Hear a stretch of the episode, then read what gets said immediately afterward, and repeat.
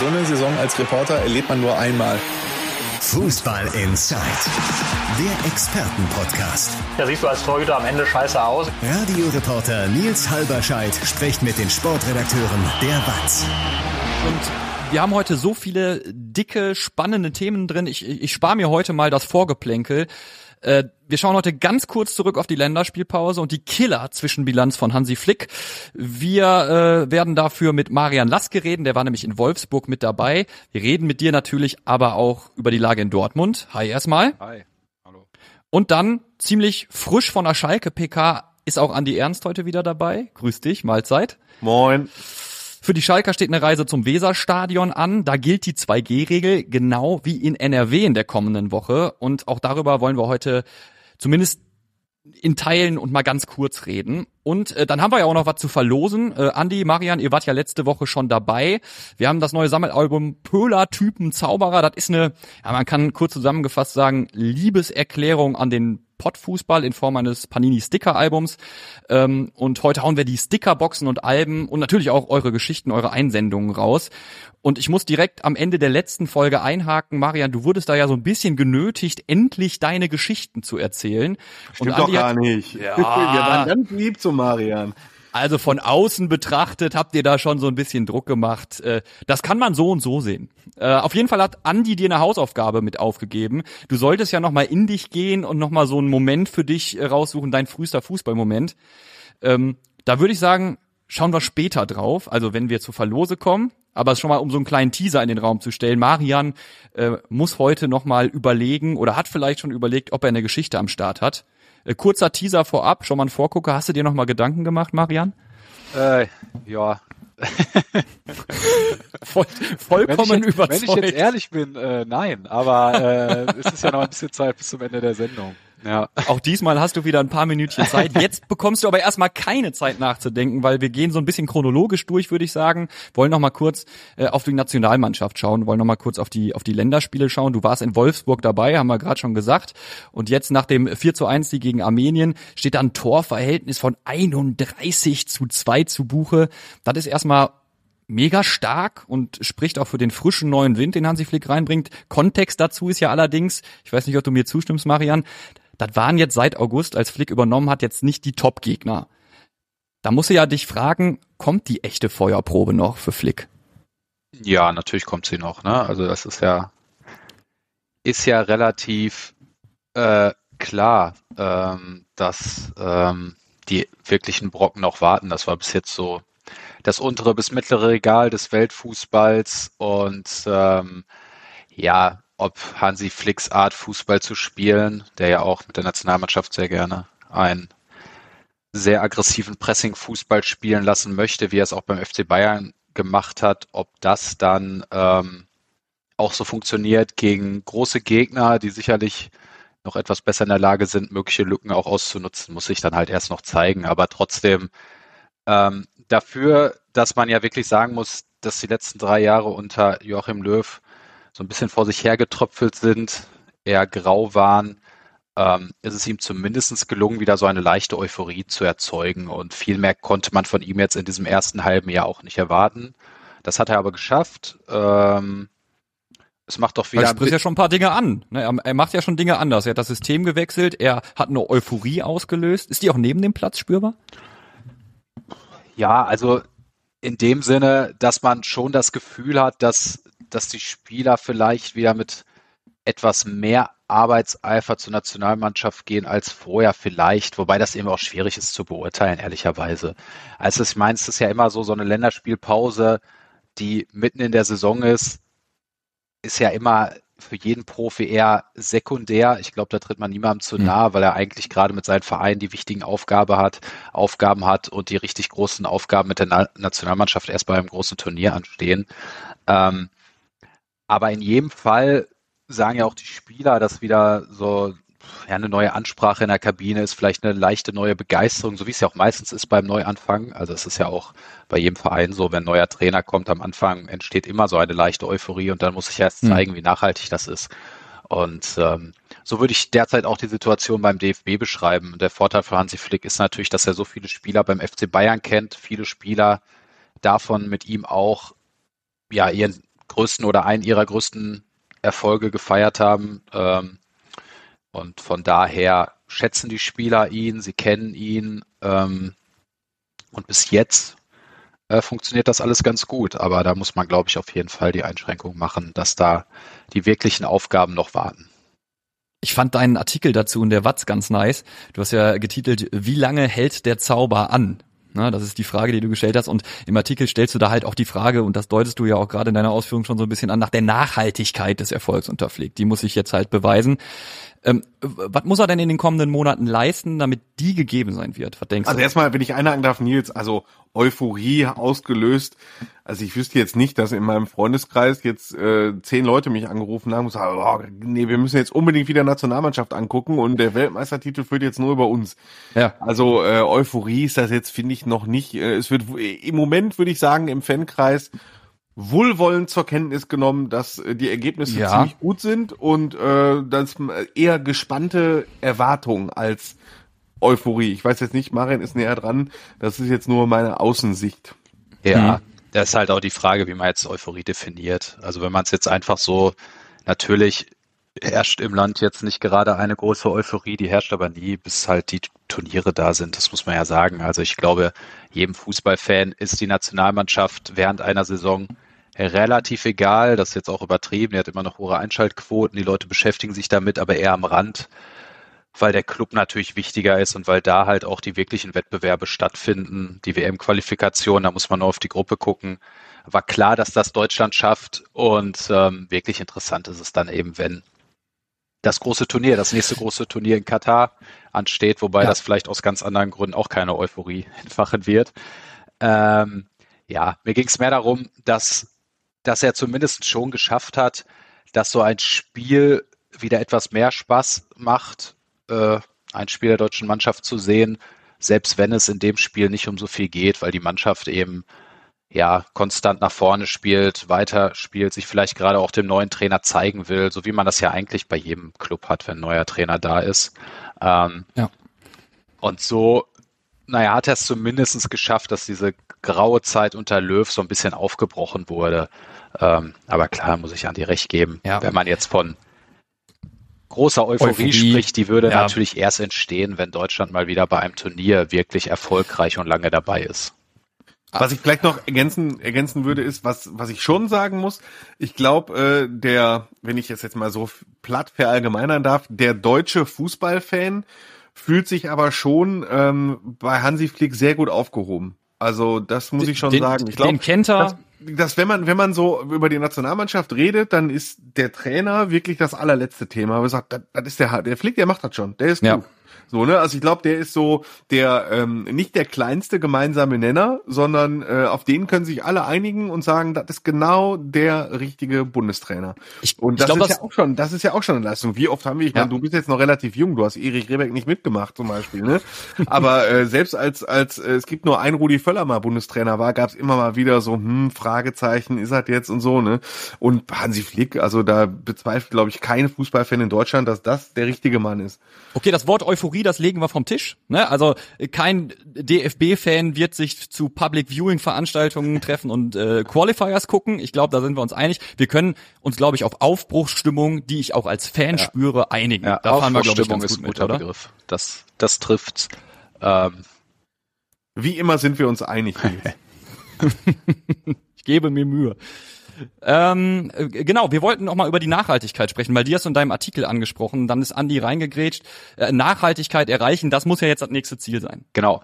Ähm, und da kann man ja auf seine Zeit mal beim FC Bayern gucken, gerade auf die letzte Saison. Da hat er es nämlich in der gesamten Spielzeit eigentlich nicht geschafft, äh, die Defensivprobleme, die eben bei seinem mutigen Fußball immer wieder aufgetreten sind, äh, abzustellen. Und das wird eben das Interessante sein, ob er das jetzt mit der Mannschaft schafft. Also es ist ja klar, wenn man sehr weit vorne presst, angreift, verteidigt, ähm, wenn das einmal ausgehebelt wird, wenn einmal der Zweikampf nicht gewonnen wird, wenn der Mannschaft sich da rauswindet, dann ist sie, kann sie natürlich sehr, hat sie sehr viel Raum, um zu kontern. Und weil selbst die Bayern haben das eigentlich fast nie geschafft, das wirklich abzusichern. Und das ist, denke ich, die größte Aufgabe, dass er das schafft mit dieser Mannschaft, dass er vielleicht auch eine andere Mischung findet, vielleicht sich auch mal in manchen Spielphasen eben nicht so aggressiv vorne drauf geht, sondern eher ein bisschen fallen lässt.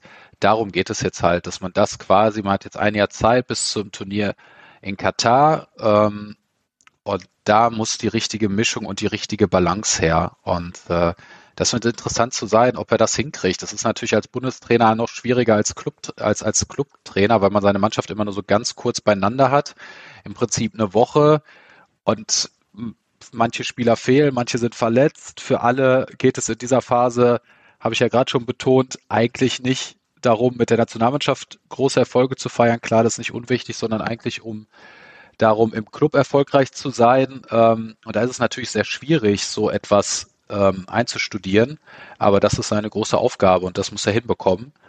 Ähm, und dann, das nehme ich ihm ab und das sehen auch, glaube ich, die Spieler so, wollen alle in Katar schon was erreichen. Das wird nicht so als Übergangsturnier wahrgenommen für die EM 2024.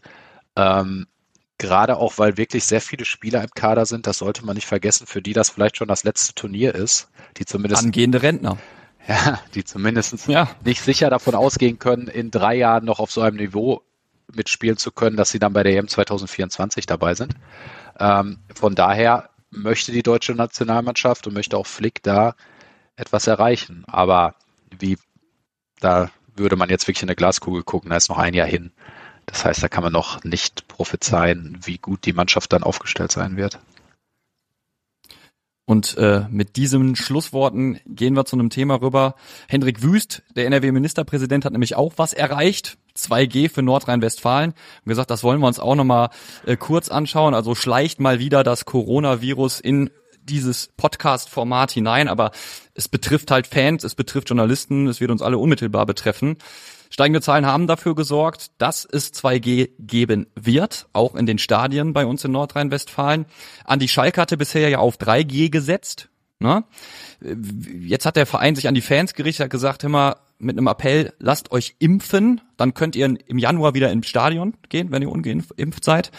Wie wird diese Marschroute der NRW-Landesregierung vor Ort auf Schalke wahrgenommen, aufgenommen? Hast du jetzt gerade im Stadion gesagt? Da kannst du wieder im Stadion gehen. Habe ich gesagt? ja, ja, mein Gott, da ist also, Ruhrpott to the Max mal kurz rausrutschen. Lass ja. ich stehen, lass ich stehen. Hier wird also, nichts geschnitten. Ähm, die, die Schalker sind insgesamt, also vom, von Vereinsseite aus, äh, sehr vorsichtig, was Äußerungen zu diesem Thema angeht. Und ähm, nach außen sind sie sehr darauf bedacht, äh, sich darauf zu fokussieren, immer nur zu sagen, äh, wir halten uns an alle Vorgaben der DFL und wir arbeiten eng mit dem Gesundheitsamt zusammen. Dafür ist alles, was da passiert, zu heikel. Und ähm, ansonsten gehen die da sehr gesund mit um. Das zeigt ja auch der Appell, den Schalke ähm, rausgegeben hat. Vorgestern war es, glaube ich, oder vor drei Tagen. Das ist schon, ist schon echt okay. Äh, das, das ist schon in Ordnung gut, dass, dass Schalke jetzt anderthalb Wochen Zeit hat, sich auf die Situation einzustellen, äh, weil jetzt das Auswärtsspiel in Bremen ansteht. Das ist mit Sicherheit äh, ein bisschen aufwendiger, wenn du von 3G auf 2G umstellen musst. Äh, Im Gegensatz zu Werder Bremen jetzt, die haben schon die ganze Saison 2G gehabt. Äh, das heißt, das ist für Bremen jetzt keine so besondere Situation. Ich habe heute in der Pressekonferenz äh, den Trainer mal drauf angesprochen und äh, Dominik Drexler als Spieler und äh, die haben sich auch äh, relativ locker geäußert, in, also so locker man eben sein kann. Äh, das heißt, dass jetzt Gramotzes nicht gesagt hat, ja, wir haben jetzt nochmal so richtig einen draufgesattelt und so, ne, sondern dass die Spieler an sich das schon sehr gut umsetzen und ähm, ja, die Impfquote in der Mannschaft beträgt auf Schalke deutlich über 90 Prozent. Das haben sie noch gesagt und äh, Dominik Drexler hat dazu gesagt, äh, eigentlich kann man ja ganz eindeutig sagen, äh, wer nicht aufpasst, der spielt am Samstag nicht. Einfangen kannst du dir überall, also solltest du schon aufpassen und ähm, ne, das ist, er überlegt sich natürlich auch jetzt dreimal, ob er ins Restaurant gehen soll oder jetzt mal besser zu Hause bleibt als Profi und ähm, sie haben da schon eine gesunde Einstellung und unter den Fans äh, ist es halt wie im richtigen Leben. Ne? Also da gibt's, äh, da, das unterscheidet sich jetzt nicht von der Gesamtgesellschaft. Da ist die Fanszene äh, auf Schalke, nicht nur auf Schalke, sondern glaube ich in bei jedem äh, Verein, äh, bei dem einen nur quantitativ mehr, äh, also zum Beispiel auf Schalke, beim anderen Verein, ich will da keinem zu nahe treten, ein bisschen weniger. Mhm. Aber da gibt's immer die Mehrheit, die das sehr vernünftig findet, die auch geimpft ist und die sich auch impfen lassen möchte und eine Minderheit derjenigen, die das halt nicht einsehen, die wird es überall geben. Also so ist zumindest das, was ich jetzt beobachte. Da wird jetzt keine Panik verursacht auf Schalke, da ist jetzt kein großer Schrecken. Ein großer Schrecken, den hätte es nur dann gegeben, wenn äh, es auf einmal urplötzlich zu Geisterspielen gekommen wäre, weil das hm. äh, hätte für Schalke natürlich auch wieder finanzielle Auswirkungen gehabt und äh, ja, das wäre dann etwas anders gewesen. So kommt Schalke ja noch relativ glimpflich aus der Sache raus, was Finanzen angeht. Ja, das ist so das, was ich aus Schalke berichten kann. Ich weiß nicht, was, äh, wie das in Dortmund ist, Marian. Ja, also ich denke, in Dortmund ist man auch aus Clubsicht äh, relativ froh, dass es bislang jedenfalls keine neuen Kapazitätsbeschränkungen geben soll. Ähm, da ist man, glaube ich, dann auch natürlich bereit dazu, 2G zu machen. Ähm, und hatte das ja auch schon mal als System äh, zu Beginn der Saison. Sprich, kriegt es dann auch hin, das relativ schnell umzusetzen. Das nächste Heimspiel, wo das gilt, ist dann auch noch ausgerechnet das Topspiel gegen den FC Bayern. Da kann man dann auch von ausgehen, dass es ausverkauft sein wird, trotz der Corona-Lage. Mal gespannt. Das ist so der erste Härtetest dann, wirklich. Ähm, und ja, also in Dortmund, ich glaube, jeder Verein jetzt ist aus seiner Sicht jetzt erstmal jetzt losgelöst von der Pandemie auf jeden Fall froh, dass es keine neuen ähm, Kapazitätsbegrenzungen gibt. Ähm, und so sieht es natürlich dann auch in Dortmund aus. Ich, ich war jetzt lang nicht mehr im Signal Iduna Park. Da gab's auch diese diese diese Hospitality-Bereiche im Stadion, glaube ich. Ne? Das war war das war das so ein Teil 2G oder wie muss ich mir das vorstellen? Äh, in, ja, vor einigen Wochen so, ne? Räumen, ne? Also es ist ja, wenn man jetzt im VIP-Bereich sitzt, dann ähm, muss man einen 2G-Nachweis erbringen, wenn, wenn man in den rein wollte. Äh, wir Journalisten mussten auch einen erbringen, wenn wir in das Medienzentrum wollten, ähm, wo auch die Pressekonferenz stattfindet. Also quasi in Innenräumen galt 2G, außerhalb 3G. Dortmund hatte erst 2G, ist dann auf 3G umgeschwenkt. Ähm, schon aus dem Grund, weil man, glaube ich, also wenn man Angst hatte, mit 2G das Stadion nicht voll zu kriegen. Jetzt ist also 2G. Und ähm, ja, leichter wird es sicherlich nicht, das Stadion voll zu kriegen, gerade weil ja auch die Corona-Lage ähm, sich wieder deutlich verdunkelt hat, so dass natürlich jetzt gerade im Heimspiel gegen Stuttgart ich mir schon vorstellen kann, dass einige Fans auch von sich aus zu Hause bleiben wollen. Bin mal gespannt da auf die Zuschauerzahl, zumal ja jetzt noch 3G gilt am Wochenende. Ähm, ja. ja. Ja, ich meine, da schauen wir natürlich in den nächsten Wochen auch drauf. Wie wird sich das Bild in den Stadien möglicherweise verändern? Und du sprichst es ja an, es wird wahrscheinlich auch Fans geben, die sagen, fühle ich gerade nicht so wirklich, wenn ich auf die Zahlen gucke. Da bleibe ich vielleicht auch als Geimpfter daheim. Das werden wir dann aber sehen. Ich würde sagen, Nationalmannschaft Coronavirus haben wir für heute erstmal abgehakt. Wir wollen natürlich auf Dortmund und Schalke auch noch schauen. Beide Mannschaften haben mit ähm, boah, wie schreibe ich es vorsichtig, mit Performance-Dellen zu kämpfen. Ist das okay für euch? Ähm, die ausgebeult werden wollen natürlich. Performance-Dellen. Junge. Ja, ja, ist das, ist, ist das gekauft, Andi? Du darfst gerne eine andere Formulierung vorschlagen. Nein, nein, alles gut, alles gut, ist äh, akzeptiert. So, Aber Gefahr, ich, ich habe hab ja schon mittlerweile gelernt, dass ich jetzt hier die zweite Geige spiele, weil wir immer in der Bundesliga anfangen. Habe ich mich auch im November noch nicht so richtig dran gewöhnt, muss ich sagen. Dass ich jetzt hier, wenn es um die unsere aktuellen Vereine geht, dass hier immer Kollege, die Kollegen Wessling und Laske vorgezogen werden. Das ist äh, mittlerweile fühlt sich das nicht mehr wie Mobbing an. Immerhin das. Andi, so, es ist, ist, schlimm, fühle ich auch, aber leider hast du das nicht wirklich in der Hand, ob sich das bald wieder ändern wird. Da äh, müssen andere Elfs für sorgen. Du musst es, du musst es ertragen. Aber wir kommen doch gleich zu dir. Lass dich ja, ich vergesse dich ja nicht. Ja, ja, ja, ist ja gut. Lass so. mal diesen, lass mal Marian reden. Ja, ich lass oh, Marian komm. reden. ähm, der hat sich ja jetzt auch schon warm geredet. Da ist es nur sinnvoll, wenn wir ihn, wenn wir ihm direkt das Mikrofon offen lassen. Ähm, ihr habt die vergangenen Spiele ja bereits analysiert von Dortmund äh, und Schalke. Heute wollen wir darüber reden, was sich bei BVB und bei Schalke 04 in der Länderspielpause getan hat.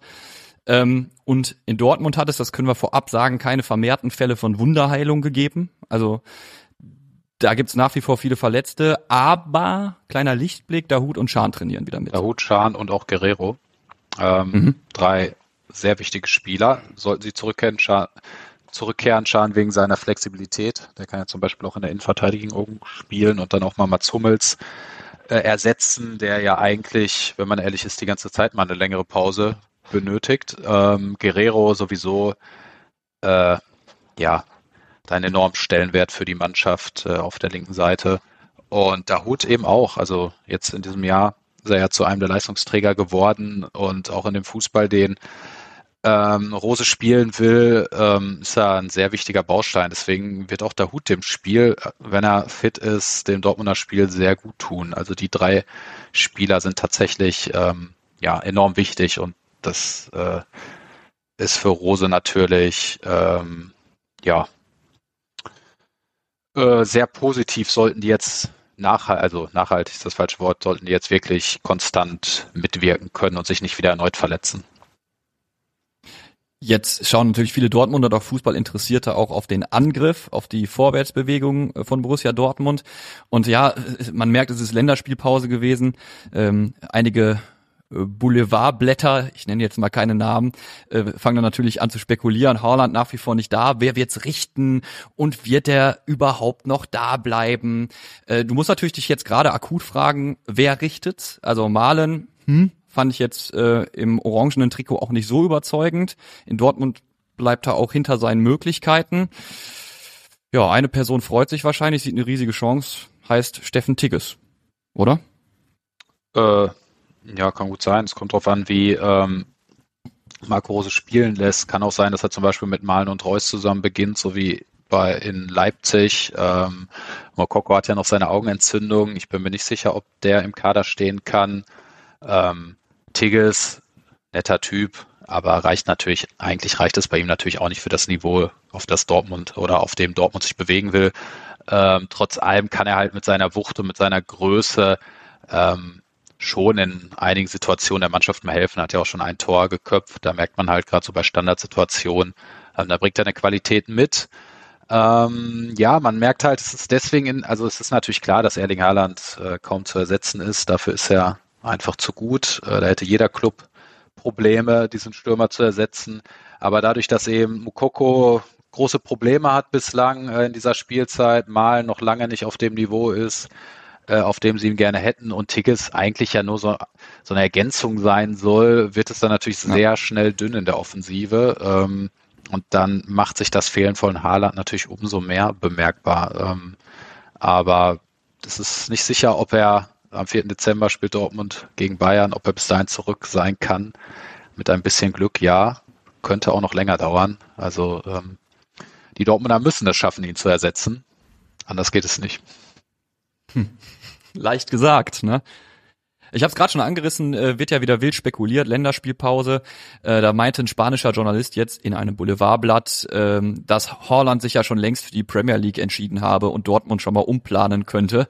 Äh, kriegst du sowas mit auch, äh, Marian? Und äh, wie bewertest du solche Nummern? Also ich meine, ist das, ich weiß nicht, wie ich die Zeilen füllen soll, oder meinst du, der junge spanische Herr hat Insider-Informationen, die wir alle nicht kennen? Das kann ich nicht sagen, ob er die hat. Vielleicht. also das Erling Haaland im nächsten Sommer die Dortmunder verlassen wird, davon gehe auch ich aus. Ähm, er hat nun mal diese Ausstiegsklausel von 75 bis 80 Millionen Euro und ähm, die sind, wenn man seine Qualität und sein Potenzial sieht, ja sogar ein Schnäppchen für manche Vereine. Normalerweise müsste man für so einen Spieler noch mehr bezahlen. Das heißt, er wird den Club verlassen, davon gehe ich auch aus. Wohin? Da weiß ich nicht, ob da wirklich schon eine Entscheidung gefallen ist. Ähm, so wie man es aus Dortmund hört. Aber die haben da am Ende auch keine Entscheidungsgewalt, ist noch keine gefallen. Ähm, das werden wir sehen. Aber klar ist, ähm, es zeigt halt einfach, welchen Stellenwert Haaland hat, dass überall in Europa über ja. ihn berichtet wird. Und das ist ja auf eine gewisse Art auch etwas, was Borussia Dortmund nutzt, weil das eben auch die Strahlkraft dieses Vereins erhöht. Also es ist ja für den BVB gut, so einen Spieler in den eigenen Reihen zu haben, über den ganz Europa redet. Ähm, das haben die Dortmund in der Vergangenheit jetzt häufig geschafft, eben auch schillernde Persönlichkeiten in ihrem Kader zu haben und Haaland ist wieder so eine. Da kann man aber schon sehen, was für eine Lücke dann im nächsten Sommer gerissen werden kann, ja. wenn Haaland den Club verlässt, weil dann fehlt einmal so eine Persönlichkeit, die fehlt an der gesamten Bundesliga und natürlich an die Qualität ist auch kaum zu ersetzen. Ja, also wir halten fest, Dortmund würde sich natürlich wünschen, dass äh, Holland gegen die Bayern wieder spielen kann. Jetzt am Samstag wird er auf jeden Fall nicht dabei sein gegen Stuttgart. Wir erinnern uns an die letzte Saison, da haben die Schwaben ja sozusagen ja, im Signal Iduna Park Lucien Favre ein Stück weit den Todesstoß versetzt. Ne? 1 zu 5 aus Dortmunder Sicht, historische Pleite. Ich glaube, Die Nummer wird sich aus Stuttgarter Sicht nicht wiederholen, würde ich jetzt erstmal ganz frech spekulieren wollen.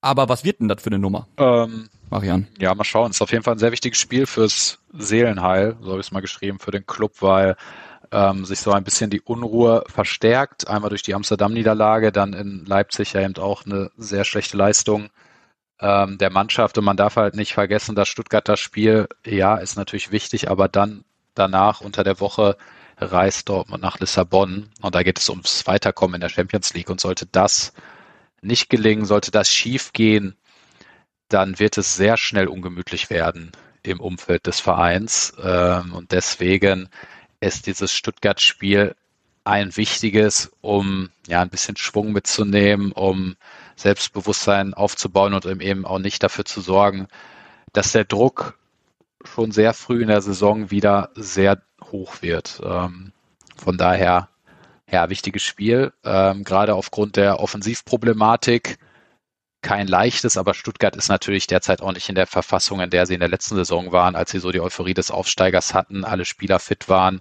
und die ja viele Mannschaften überrascht haben, mit ihrer Art und Weise Fußball zu spielen. Derzeit haben sie viele Verletzte, hatten viele Corona-Fälle. Das heißt, das ist ein Spiel, das muss Dortmund einfach mit den eigenen Ansprüchen gewinnen. Am Samstag. So, jetzt können wir Andi, finde ich, mal aus seinem Winterschlaf, aus seinem Zweitliga-Winterschlaf wecken. Hallo Andi. guten, guten, guten Morgen. guten Morgen. Ich habe ja gerade von äh, Todesstößen gesprochen. Ne? Ähm, auch auf Schalke wird ja für Chefcoach Gramozis die Luft zumindest wieder dünner. Und du warst, haben wir gerade schon angesprochen, auf der PK gerade vorm Spiel. Ich frage jetzt ganz offen, und? Was sagt er zur Kritik an seiner Person?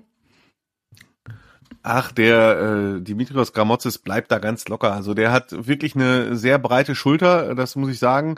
Es gibt ja nicht wenige Trainer in dieser Branche, die ähm, bei Kritik sich zurückziehen, ähm, missmutiger werden, einsilbiger werden, auch mal äh, so zurückschießen und so. Das ist bei ihm gar nicht der Fall. Äh, das ist da immer das Problem, dass ich auch in meinen Texten versuche auszudrücken. Das ist wirklich ein feiner Kerl. Der ist wirklich ein sehr sympathischer Trainer. Ähm, und äh, ja gut, aber man sympathisch hin oder her bewerten müssen wir natürlich den fußballerischen Erfolg und die fußballerische Weiterentwicklung und die Ergebnisse und da hat es eben zuletzt nicht gestimmt. Aber um auf deine Frage zu antworten, er hat einen sehr guten, selbstbewussten Eindruck gemacht und äh, hat auch wirklich Wert darauf gelegt, ähm, dass er die Stärken seiner Mannschaft hervorgehoben hat. Das ist so das, was man auch immer so kritisiert hat, nicht nur wir, sondern auch auf Fanseite, dass quasi in den Pressekonferenzen vor den Spielen schon die Ausreden für etwaige Niederlagen enthalten waren. So von wegen, der Gegner war so gut und er hat da die Stärken und hat die Stärken XY und haben Respekt und so. Und jetzt geht's gegen Werder Bremen das Duell, was glaube ich ganz Deutschland vor zwei Jahren niemals in als Zweitliga-Topspiel vermutet hätte. Und ähm, davor hat er ganz klar gesagt, wir haben Respekt vor dem Gegner, starker Gegner, spielt die und die und die Taktik, aber Entschuldigung, wir sind Schalke 04, äh, wir spielen unseren Fußball, wir versuchen unseren Fußball nach vorne zu bringen und äh, darum geht's uns. Wir wollen uns nicht so, also das sind sehr selbstbewusste Töne äh, die sehr interessant sind, wenn es darum geht, dass eine Mannschaft, die drei Spiele hintereinander verloren hat, ähm, nun auswärts in vorausverkauftem Haus äh, bei einer Mannschaft spielt, die genau umgekehrt in Form ist, die also zuletzt so ein bisschen zu sich gefunden hat, die einen äh, brillant besetzten Sturm hat für Zweitliga-Verhältnisse. Äh, das ist ein sehr interessanter Weg, aber Gramotz ist, ist auch so optimistisch, weil sie wirklich, das kann ich sagen, in der Länderspielpause sehr, sehr hart trainiert haben äh, das war vor vier Wochen noch anders. Da haben wir hier im Podcast drüber gesprochen, dass äh, Dimitrios Gramotzis in einer Länderspielpause von zwölf Tagen sechs freigegeben hat. Da lief es auch noch ein bisschen besser und jetzt hat er äh, an dem einzigen, an dem frei eingeplanten Wochenende auch noch den Samstag gestrichen und da auch nochmal zwei Trainingseinheiten angesetzt. Also er hat ja sogar einen Zeugen dabei gehabt in der PK. Hat ja genau, sogar also Drexler also, ja, mitgenommen, der gesagt hat, ja, wir haben hart trainiert. Also genau, der Trainer sagt, stimmt. Genau, also er hat, die haben wirklich äh, echt so ordentlich, ordentlich was äh, hingelegt und das hat Dominik Drexler auch bestätigt. Äh, und das macht ihn halt auch optimistisch. Ist aber auch nötig, wenn ich so zum Beispiel denke, beim 2 zu 4 gegen Darmstadt, das war ja das letzte Spiel, ähm, hat so ein Spieler wie Danny Latzer, der lange verletzt war, wirklich schlecht ausgesehen.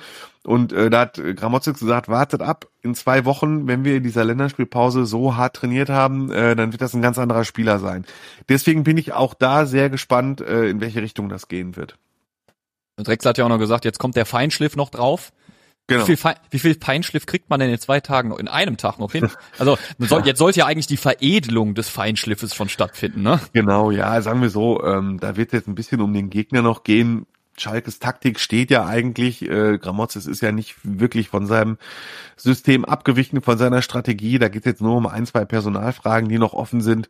Äh, da ist Drexler zum Beispiel dran beteiligt. Das ist so eine Frage. Spielt Drexler, spielt Salazar? Das ist so die üblich, die, die am heißesten diskutierte Personalfrage aktuell. Und ähm, ja, also da Feinschliff, da wird es eher darum gehen, dass sich jetzt keiner verletzt. Ne? Und äh, dass sie jetzt mit vollem Ballett nach Bremen fahren, so richtig Kondition gepumpt wird ja nie in den ein, zwei Tagen vor einem Spiel. Da geht es ja nochmal um Details, Standardsituationen ja. und so weiter. Also volles, was hast du, hast du gerade gesagt, volles Ballett? Volles Ballett. volles Ballett. Und äh, der Vortänzer ist ja Simon Terodde, eigentlich in diesem Ballett, zumindest der, der äh, die Ballerina die Tore schießt. Eigentlich war es ja so, Tirole suchen, äh, Pass oder Flanke spielen Tor, klappt jetzt im Moment aber nicht ganz so gut. Äh, der letzte Treffer war, korrigier mich Andi, äh, wenn es falsch ist, am 3.10. gegen Ingolstadt. Da hat er den Rekord eingestellt.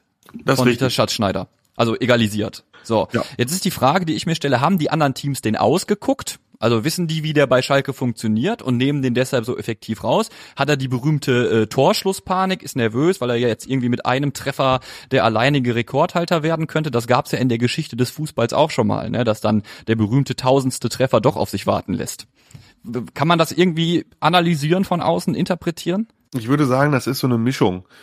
Ähm also auf der einen Seite ist es natürlich so, dass dadurch, dass Schalke, wie ich das gerade gesagt habe, immer eine ähnliche Strategie wählt, dass sich dann schon äh, alle Mannschaften darauf einstellen, dass es schon klar ist, Schalke spielt mit einem langen Ball auf Terodde oder Bülter, die nehmen den Ball an, das wird auch im Training so trainiert, legen den Ball nach außen, vorzugsweise auf die linke Seite, da hat Schalke einfach den besten Außenverteidiger der Liga das habe ich schon oft gesagt, aber das wiederhole ich, weil er einfach so ist mit äh, Thomas Ovian. Der Junge ist wirklich gut und Ovian soll dann den Ball in den Strafraum bringen und dann arbeitet Schalke dran, dass äh, das sagt Gramozis immer wieder möglichst viele Spieler in der Box sind, äh, weil es dann torgefährlicher wird. Und so eine Spielweise mh, mm, ist halt irgendwann bekannt. Das sagt auch Ovian, der war während der Woche, stand er auch zu einem Gespräch bereit und der hat auch gesagt, am Anfang hatte der halt noch wahnsinnig viele Freiheiten und mittlerweile merkt er auch, dass immer, wenn der Ball auf seine Seite geht, hat er einen auf den Füßen stehen, äh, meistens sogar zwei. Das heißt, ist deine stärkste Waffe stumpf, kriegt der Mittelstürmer Terodde einfach auch nicht mehr so viel Bälle, ist ja klar. Auf der anderen Seite hat, ist es aber schon so, dass er noch in jedem Spiel seine Chancen bekommen hat. Die sind aber einfach nie reingegangen. Jetzt muss man auch sehen, äh, Terodde gehört auch zu den drei Top-Spielern, wenn es um Lattentreffer geht. Also der hat dreimal, glaube ich, schon Pfosten oder Latte getroffen. Äh, das kommt also auch noch dazu. Das ist der zweite Punkt. Und das dritte, was du angesprochen hast, dieses Rekordtor. Ähm, ich meine, es kann natürlich schon sein. Ich meine, Terodde ist jetzt nicht derjenige, der äh, ein T-Shirt angezogen hat unter sein Trikot, wo dann draufsteht, ja, ich hab's oder so. Aber es spielt, denke ich mal, schon so eine kleine Rolle. Also wenn du jetzt ein etwas extrovertierterer Spieler wärst, dann wär's, glaube ich, prozentual 80 Prozent dieses eine Rekordtor. Mhm. Terodde ist jetzt nicht so extrovertiert, sondern schon sehr auf dem Boden geblieben. Deswegen würde ich bei ihm schon sagen, das ist eher eine untergeordnete Rolle, so eher so, wenn man das auf 100 Prozent hochrechnet, sind das eher so 10 Prozent, die es dann am Ende noch ausmachen. Ich denke nicht, wenn er allein aufs Tor zuläuft oder so, dass er dann denkt, oder wenn er oh mein Gott, oh mein Gott, oh mein nach Gott. einer Ecke äh, auf seinen Kopf fliegt, dann wird ihm nicht in der in den zwei Sekunden Flugphase wird er jetzt nicht denken, Scheiße, mache ich jetzt mein Rekordtor? Also so wird's dann nicht sein. Es ist ja, ich glaube, das ist so nicht bei ihm. Ja, du, du hast es ja schon angesprochen, das ist dann irgendwie unterbewusst so ein bisschen, ne? Ähm, vielleicht äh, ja, irgendwie, dass es, dass es, dass es irgendwie mit, mitläuft im Hintergrund, aber ja, er ist jetzt nicht gerade der Spieler mit großen Star-Allüren, der, wie du das schon sehr schön gesagt hast, sich äh, seit drei Spielen dann ein T-Shirt mit Ich hab den Rekord äh, drauf äh, drunter anzieht, na klar. Äh, jetzt also gegen Bremen am Samstagabend ähm, und ob Simon Terror netzen wird, das werden wir dann sehen. Marvin Duksch auf der Bremer Seite, Top Goalgetter da, sechs Tore, hatte am Anfang der Woche so ein bisschen äh, Zahnschmerzen, konnte deshalb nicht zum Training gehen, aber ich glaube, Schalke kann nicht darauf bauen, dass er ausfallen wird. Spielt für seinen Torhunger wahrscheinlich keine große Rolle. Er soll spielen. Äh, was denkst du, Andi, was wird das für eine Nummer in Bremen? Also erstmal äh, freue ich mich, dass ich wieder nach Bremen fahren darf. Ähm, so geübte Hörer unseres Podcasts werden äh, wissen, dass äh, Bremen eines meiner Lieblingsauswärtsfahrten ist und dass ich in der, der vergangenen Rückrunde, als ich dieser Abstieg abzeichnete, immer wieder gesagt habe, boah, ich bin wirklich traurig, dass ich nicht nach Freiburg und nicht nach Bremen fahren darf.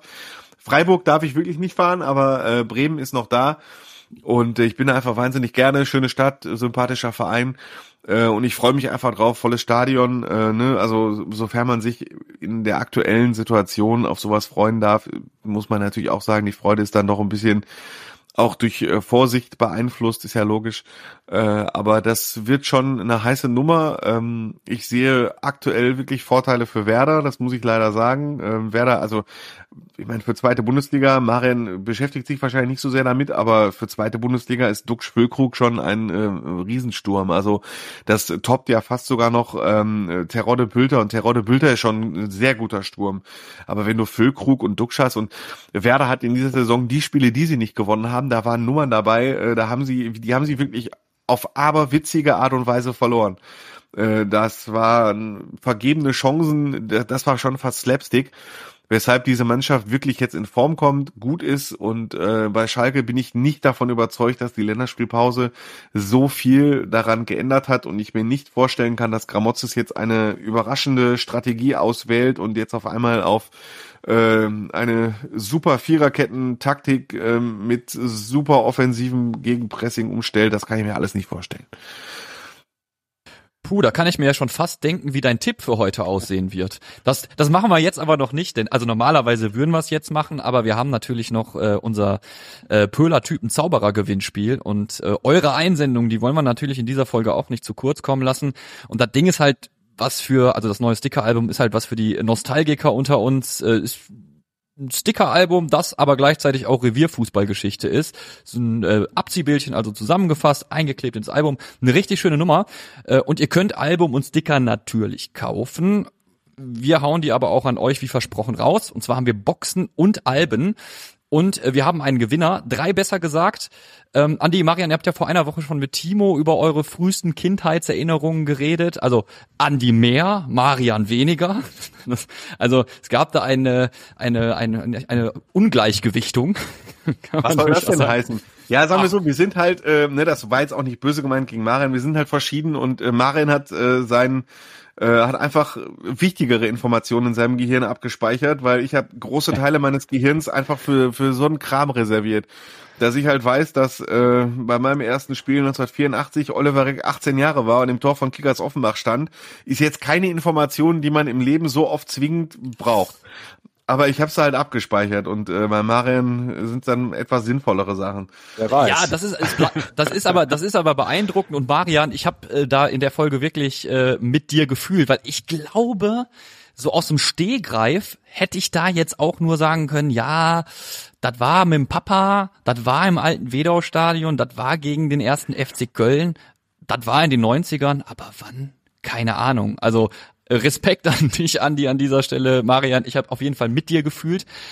Allerdings hat Andi dir Hausaufgaben aufgegeben in der vergangenen Folge. Er hat gesagt, Junge, geh noch mal in dich, Fußballererinnerungen, such sie raus, kram sie aus den hintersten Ecken deines Gehirns.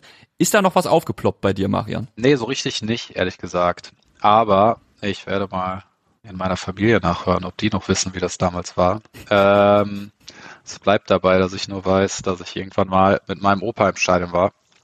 In Dortmund. Viel mehr kann ich dazu nicht sagen und ich war sehr klein. Äh, das, ja, bleibt dabei. Aber wir haben ja zum Glück gleich Gewinner, die sehr schöne Geschichten erzählt haben. Oh ja. Äh, und ja.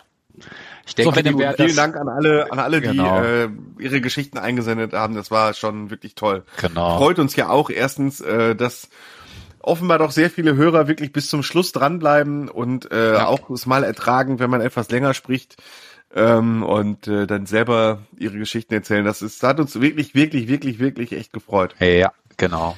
Denn und, und man muss festhalten oder wir müssen festhalten, Anekdoten von damals erzählen, das kannst halt nicht nur du, Andi, wir haben auch viele Hörer, die echt coole Stories aus dem Hut gezaubert haben. Und wenn Marian keine Geschichten äh, in petto hat in Zukunft, dann muss Marian sein Vater halt demnächst mal was erzählen. genau. So, aber lasst uns mal auf die äh, auf die auf die Hörergeschichten äh, schauen. Erstmal bin ich überrascht, Andi, du hattest ja angekündigt, dass du dich äh, zur Not, um noch mehr Geschichten zu erzählen, mit verstellter Stimme bewerben wirst. Entweder du hast das verdammt gut gemacht oder du hast es nicht getan.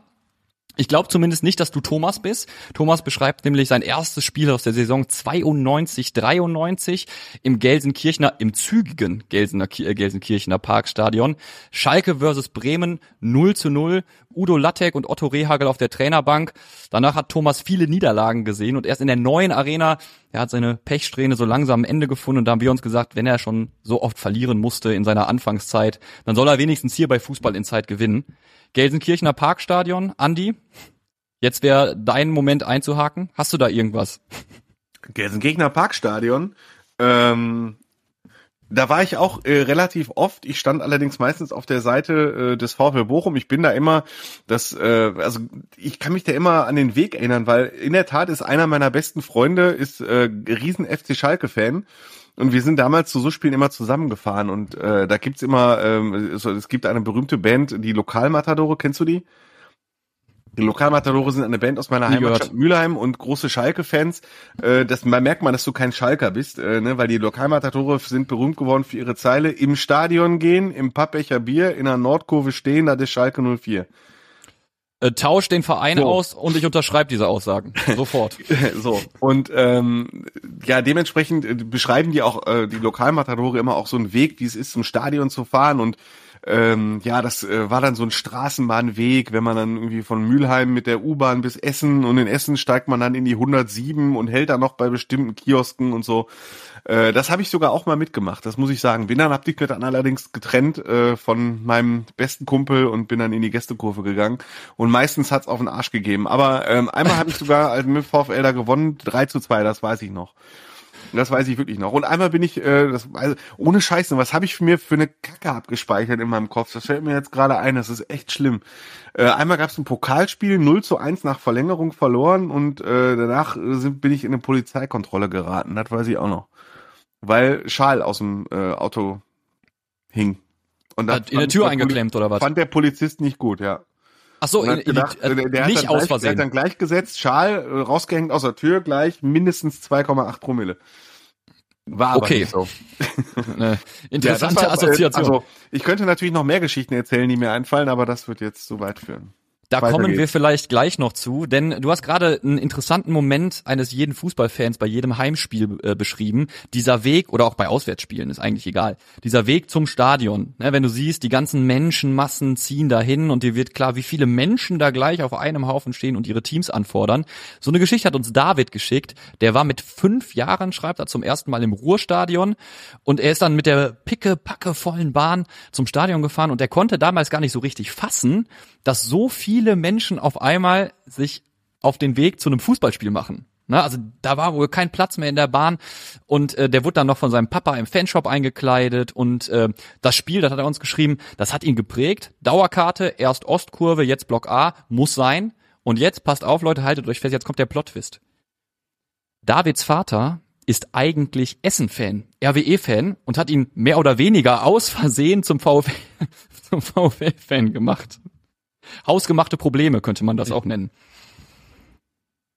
Wahnsinn, oder? Also ich wüsste gern noch mal, vielleicht äh, schreibst du uns noch mal, David, wie das zustande kam. Also dass Papa dann gesagt hat, ja komm, dann gehen wir, gehen wir nach Bochum ins Stadion.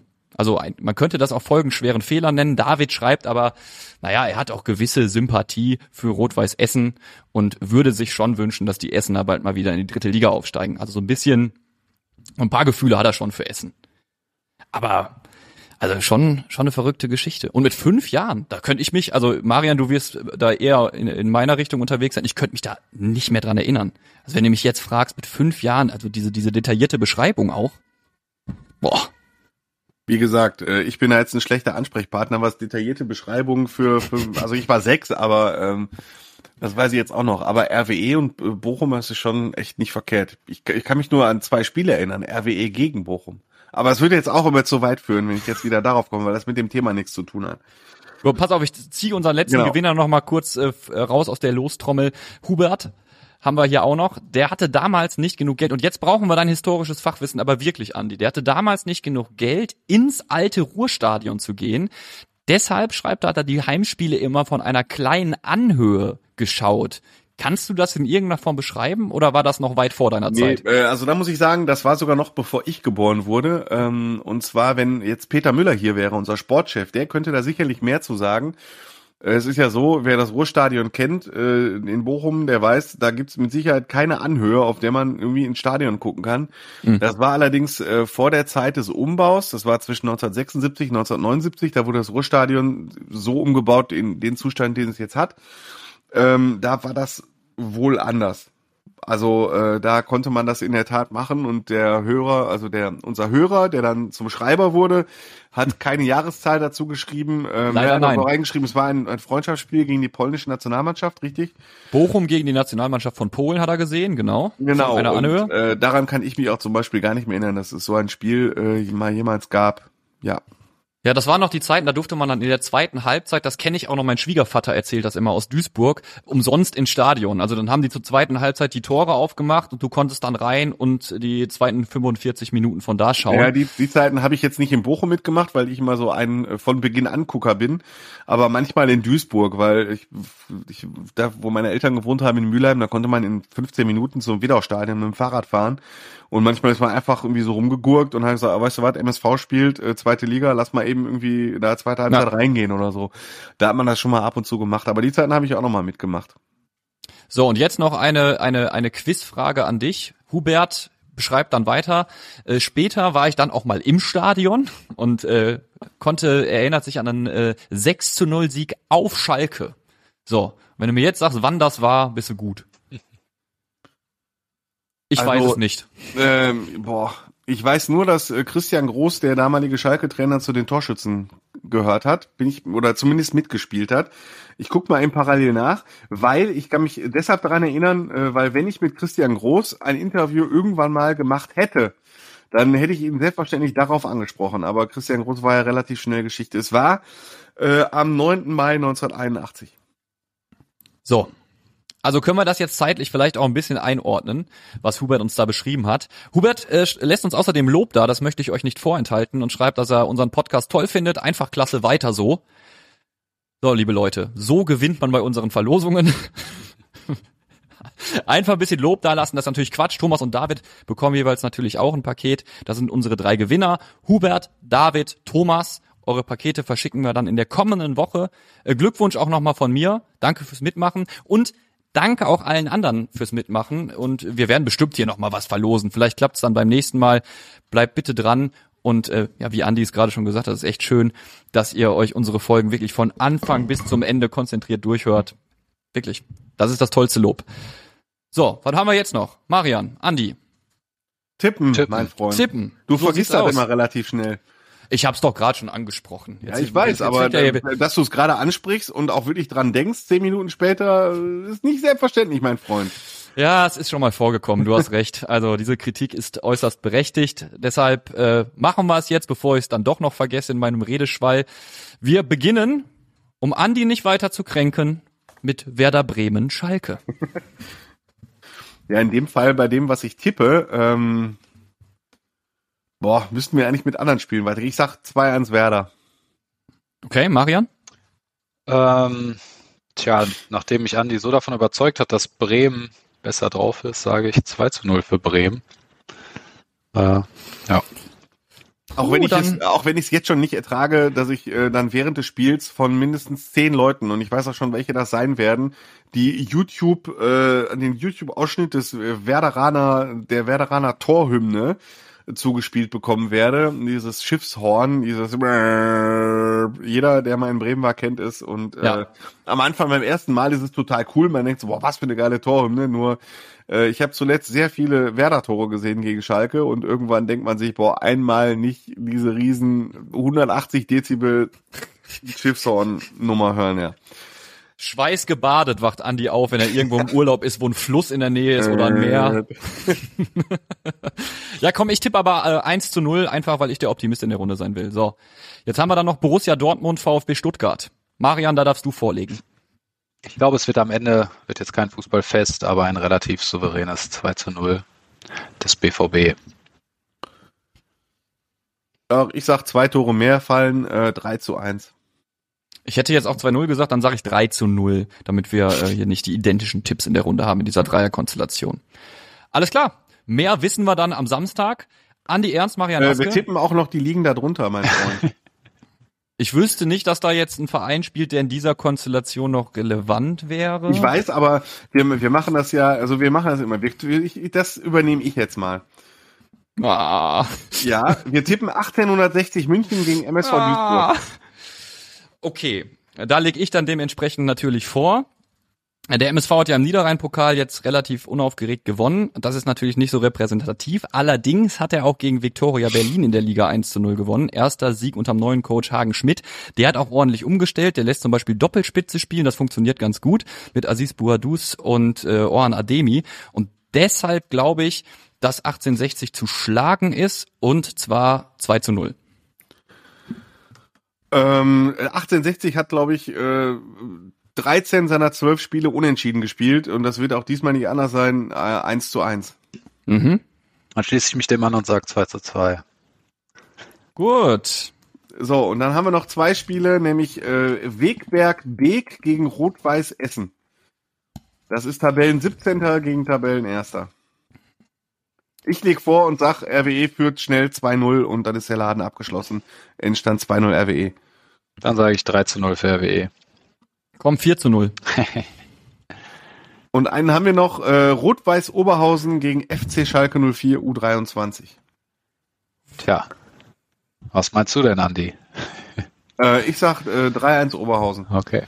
Weil äh, Schalke 04 U23 ist sehr schlecht drauf und hat äh, mit Unterstützung von sechs äh, Spielern aus dem Profikader ein 2 zu 1 gegen den SV Lippstadt 08 äh, irgendwie mit Ach und Krach und so hinge hinbekommen. Autsch. Und äh, am Samstag gibt's keine Unterstützung aus dem Profikader, zumindest nicht, ähm, nicht so besonders viel und äh, dementsprechend werden sie in Oberhausen verlieren. Dann sage ich 1 zu 0 für RWO. Dann sag ich, äh, was hast du nochmal getippt, Andi? 3-1 3-1 oder 3-1 habe ich glaube ich getippt, Ja. ne? Ja, dann mache ich 2-1 draus. Komm, Ja. So, und jetzt, kann, jetzt kannst du verabschieden, Nils. ich räusper mich nochmal kurz. So, Andi. So, Marion. Mar Marion. Marion. Auch So. Zeit, dass hier die Lichter ausgehen. So, Marian. Ich danke euch vielmals. Äh, das, jetzt haben wir es wirklich für heute. Sei denn, Andi fällt noch eine Liga ein, die wir tippen können. Nein, keine Chance.